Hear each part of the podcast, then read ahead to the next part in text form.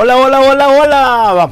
¿Cómo estás? Bienvenido al podcast del Día del Señor. Qué bueno, qué bueno que estás escuchándome y estás escuchando este mensaje del Día del Señor en este domingo 18 de septiembre. Sé bendecido. Y ya se acercan días eh, muy, muy poderosos de una profecía que di empezando el año que hablaba acerca de nueve meses contando en febrero y llegaría octubre. Entonces, por si no la recuerdas, fuimos embarazados y literalmente una familia de profetas muy amados del, del Distrito Federal y muy conocidos quedaron literalmente embarazados, no, no, no por no espermática, no por la palabra espermática, sino por, por medios naturales, ¿no? De entre ellos quedaron embarazados y recibieron esta palabra y y también dije que iba a haber embarazos físicos esa vez y embarazos espirituales. Y ya viene octubre, ya viene octubre. De lo que quedaste embarazado en noviembre, perdón, en, en no sé por qué dije noviembre, pero en, en enero o febrero. ¿eh? Así que ánimo. Y continuamos con nuestro tópico de el liderazgo de servicio, clarificando un poco el concepto que Jesús nos enseñó Ahora nos vamos directo, directo a Juan capítulo 13, versos 12 y 15. Continuando em, la misma línea de la perícopa de, de Juan, que en el capítulo 13, verso 3 al 5 veíamos el domingo pasado. Y dice el versículo 12 del mismo Juan 13 al 15, del 12 al 15, perdón. Dice así, cuando terminó de lavarle los pies, ya entre el versículo 3 y 5 que explicamos o dimos algunos puntos el domingo pasado, al, hasta el 12 está el rollo de Pedro, no, no, no, a mí no, que, que, que, que, que no entendió. Y que cuando entendió, se supone que entendió, se fue al extremo, ¿no? Y Jesús lo aterriza. Como, él aterriza, como él hace aterrizar a, las, hace, hacía, hace y hará aterrizar a todos, ¿no? Veis el versículo 12, cuando terminó de lavar los pies, se puso el manto y volvió a su lugar. Son signos del Evangelio de Juan. Llegamos a la conclusión que la toalla de servicio ya es el manto de autoridad, ¿no? Pero aquí está especificando Jesús que Jesús vuelve a su a su manto. ¿Qué quiere decir? Que, que cuando nosotros estamos en, un, en una organización, en una empresa, en, una, mm, en un trabajo, en una iglesia, en una comunidad de fe, en un ministerio, y hay un líder que tiene conceptos actualizados de liderazgo y el liderazgo de siervo, y dice, aquí, y dice eh, aquí vamos a trabajar en equipos y todas las opiniones y todo. No debes de perder como Pedro el piso. No está igual, igualando. O sea, el, el liderazgo de la Biblia, sobre todo del Nuevo Testamento, aunque trabajaban en equipo, era un liderazgo jerárquico, había una cabeza. No existe en la iglesia, y creo yo, una empresa que subsista, que tenga el monstruo de siete cabezas. ¿sí? Aunque sean los siete, pero hay una cabeza de los siete aunque sean los doce, pero hay una cabeza de los doce. Hasta el mismo Jesús lo dijo, ¿no? Puso a Pedro como cabeza de los doce apóstoles del Cordero. Entonces, no pierdas el piso de que si tu líder te da, te da autoridad o te da la oportunidad de formar equipo con él, no significa que eh, vas a estar al tú por tú. O sea, discípulos, ustedes son mis discípulos, ya no los llamo siervos, les llamo amigos. Pero, hey, hey, me puse el manto nuevamente.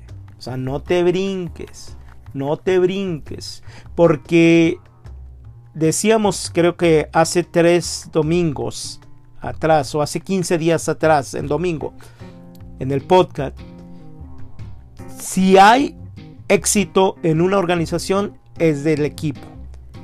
Si hay un error, es del liderazgo. ¿Ok? Entonces aquí Jesús por eso se quita y se pone el manto, simplemente para que entiendas y no pierdas el piso. Pero el manto, la toalla del servicio es la, la que está proponiendo. Pero la toalla del servicio tiene un manto de autoridad que es, el, es la cabeza. La cabeza siempre va a ser la cabeza. ¿Sí? Siempre va a ser Jesús el primero. Tú nunca vas a ser el primero. Por más apóstol que seas, por más profeta que seas, por más evangelista que seas, por más maestro que seas y por más pastor que seas. No, por más ungido que seas, no pierdas el piso. El primero es Jesús y el último es Jesús. Eso lo entendemos muy bien, pues como, ay, cabos, Dios no está aquí. pero el que no está bajo autoridad no puede estar en autoridad. Eso sí lo entiendes. El que no está bajo una cobertura difícilmente va a extenderse y, ensancharse en el reino de Dios. Mi cobertura es Dios, sí, sí, sí, sí, sí, yo sé que tu cobertura y la mía es Dios. Pero también necesitamos, por ejemplo, no sé, se me ocurre ahorita una manera tonta de explicarlo, porque es, tonto decir solamente Dios y Dios y ya vemos cómo anda la gente toda mal ahí. Eh, eh, en tiempo de frío yo me pongo mi ropa interior y a veces me pongo hasta una, una pijamita, un térmico y luego me pongo los pantalones. Y si estamos en Chicago por allá me pongo el overall que es de contra el frío Igual arriba me pongo la ropa interior, la camisola de lana, un suéter y la chaqueta. Son coberturas. Entre más coberturas tengas, mejor la vas a pasar. Y te lo estoy diciendo a la ligera para que lo entiendas fácilmente. Ya si quieres, si te aferras y dices, ah, pues ya, ya, ya, vamos, este no es el tópico para eso. Ya en otra ocasión hablaremos. Pero al buen entendedor, pocas palabras, al que no entiende o que no le conviene, pues no lo va a entender. Pero tienes que rendir cuentas. Para poder tener autoridad tienes que rendir cuentas. Y rendir cuentas no es meter basura bajo la alfombra y hablar solo bonitas cosas. Es decir, la regué en esto y, corríjame papá espiritual, corríjame eh, apóstol, corríjame profeta, corríjame evangelista bajo la cobertura que yo esté, corríjame pastor, porque eso significa que usted me ama. Si usted no me corrige, no me ama. Si a usted le vale cacahuate que yo cometa errores, usted no me ama. Corríjame, porque así dice la escritura. Al que es corregido es amado. ¿Ok? Bueno, volvamos para atrás, pongamos play a la pausa, liderazgo de servicio. Cuando terminó de lavar los pies, se puso el manto y volvió a su lugar. Y no lo había leído, ¿eh? la explicación era después. pero ya, ya me autoporcioné, autocorregí. Entonces le dijo: ¿Entienden lo que he hecho con ustedes? Ustedes me llaman maestro y señor. Dicen bien porque lo soy. Pues si yo, el señor y el maestro, le he lavado los pies, también ustedes deben lavarse los pies los unos a los otros. Y le he puesto el ejemplo para que hagan lo mismo que yo he hecho con ustedes. Ya les expliqué esta partecita. Entonces le dijo, esta es la palabra, esta es la pregunta clave. ¿Entienden lo que he hecho con ustedes?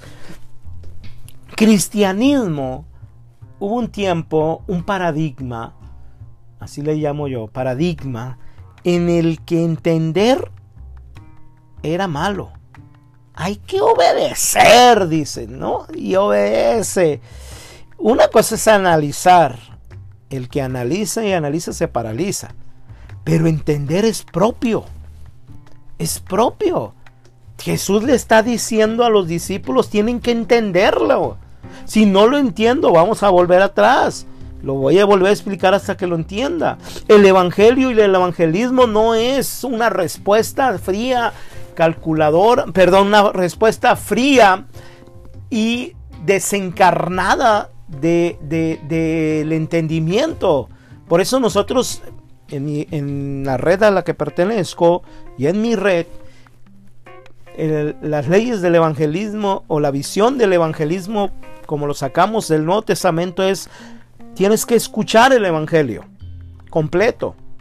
Nada de que Dios es muy bueno, quienes quieren aceptarlo. Eso no es Evangelio, no es evangelización, eso será conexión, exhortación, lo que tú quieras. Y Jesús habla de eso también, que es bueno. Habla de pescadores de hombres, los hombres, las personas que traen gente a la iglesia. Pero no, no, eso no es evangelizar. Evangelizar es hablar de las buenas nuevas de Jesús en la cruz del Calvario y en su resurrección. Eso. Escuchar la buena nueva. Entender. Y una vez que escuchas y entiendes, puedes responder. Yo recuerdo cuando hacía campañas y me invitaban y se impresionaba la gente porque 400, 350, 100 recibían el, eh, pasaban al llamado. Pues sí, pero cuando les preguntabas a la gente, ¿por qué pasó aquí? Ay, es que me duele el brazo. Pero yo no dije que iba a orar por sanación. Yo dije que íbamos a recibir. ¿Quién quiere recibir a Jesús? Ay, pues es lo mismo. No, no entendió nada. O yo no me expliqué. Y yo tuve que cambiar y reestructurar todo. Todo. Cuando yo hago un llamado, yo es porque yo predico el Evangelio. La gente tiene que escuchar el Evangelio, tiene que entender el Evangelio para poder responder al Evangelio y después disipularse en este fundamento para después ser enviado. Así, punto. ¿Entendieron lo que he hecho con ustedes? Me imagino que no. Por eso en el 13 dice, ay, ¿cómo les explico ahora? Ah, ustedes me llaman maestro y señor. y dicen bien, porque lo soy. Acuérdense, estamos en la teología del alto, en el Evangelio de Juan. En el Evangelio de Juan cualquier cosa puede pasar y cualquier cosa tiene significado. Estos Rabuní y Kirius son dos, dos términos dos términos del Mesías.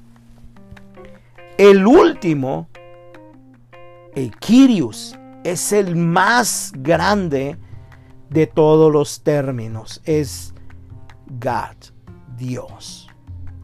No es el Señor de la esquina. No es el señor bigotón chaparrito, no es el señor paletero, no es el señor ni siquiera presidente o señor alcalde. No, no, no, no, no, no, está muy trillado en la actualidad. Kyrios era únicamente para dos personas, el emperador y Dios. Y en el círculo de los discípulos, los discípulos empezaban a ver algo diferente en Jesús y le llamaban maestro sin haber ido a las escuelas. Rabuní, por lo menos que se sepamos nosotros, de que tuvo enseñanza la tuvo, de parte de José y de María, y tal vez algún maestro oculto. Nada, que se fue a la India, al, a la, a la Cábala a estudiar, y que no sé qué, que no, no, no, no, suficiente había.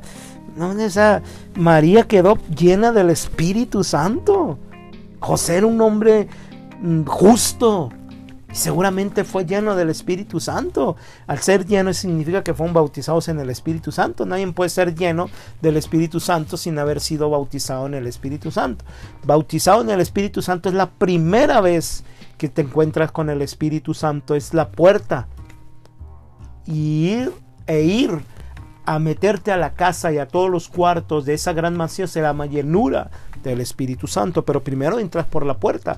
María la fue José seguramente lo ha de haber sido.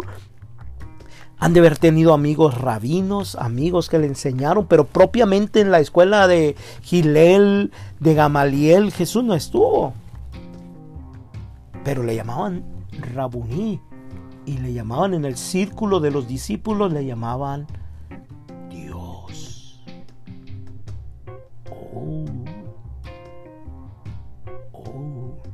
y para acabarla dice, y dicen bien, porque lo soy. El Ye, en hebreo, el nombre de Dios. My God. si no entendieron lo otro, menos esto, pero lo tenía que decir, porque todo esto era información que el Espíritu Santo iba a rederguir después de Pentecostés. Ay, ay, ay. Ay, ay, ay. Por eso ve a congregarte. Trata de escuchar conscientemente, porque de alguna manera es información para el Espíritu Santo cuando tengas que dar testimonio. Ve a las clases, ve, ten crecimiento personal, ten crecimiento espiritual, lee, estudia, porque toda esa es información que está en tu cerebro que algún día el Espíritu Santo va a tomar y va a hablar por ti. Mm, entre más consciente, mejor. Ustedes me llaman Rabuní Kirius y dicen bien porque el Ye, porque soy. Y vuelve, pues el Ye, y cambia la dirección. Kirius y el maestro. Esto algunos dicen es un juego de palabras. ¿Qué, ¿Qué, juego de palabras? Estamos en el Evangelio de Juan. Y en el Evangelio de Juan nada es casualidad. Todo vale. Entonces le dice, pero les dice, ustedes me llaman humano Dios. Y lo soy. Pero yo soy Dios humano. Maestro igual a humano. Kyrios igual a Dios. te está enseñando Dios, hombre. Te está enseñando, aunque tú veas un hombre Dios. Te está enseñando Dios, hombre, discípulo. Te está enseñando a ser líder de servicio. Te está diciendo ustedes lo que me han visto hacer, como yo he visto hacer al Padre y yo lo hago. Ustedes hagan lo que yo he hecho. Les he lavado los pies. También ustedes deben lavarse los pies los unos a los otros. Había grupitos ya en ese entonces. Había facciones, había los uyuyuy aquí, el discípulo amado, el, el, jefe y el hermano del discípulo amado, los amiguitos fresitas que tenían barcas y redes, pero acá la raza de Judas, Judas y Tomás han de haber sido amigos, ¿no? Un incrédulo y el otro traidor. ¿De dónde sale la traición, de la incredulidad de las personas, no le creemos. Por eso traicionamos. Los riquillos de Mateo, Leví y algún otro. Mateo, Leví fue el primero que escribió muy posiblemente el Evangelio, y no estoy hablando del Evangelio de Mateo que nos llegó a nosotros, sino de otro, Mateo Arameo, unos trozos, unas perícopas que las usó en el año 80 Mateo, otro Mateo, un pseudominia.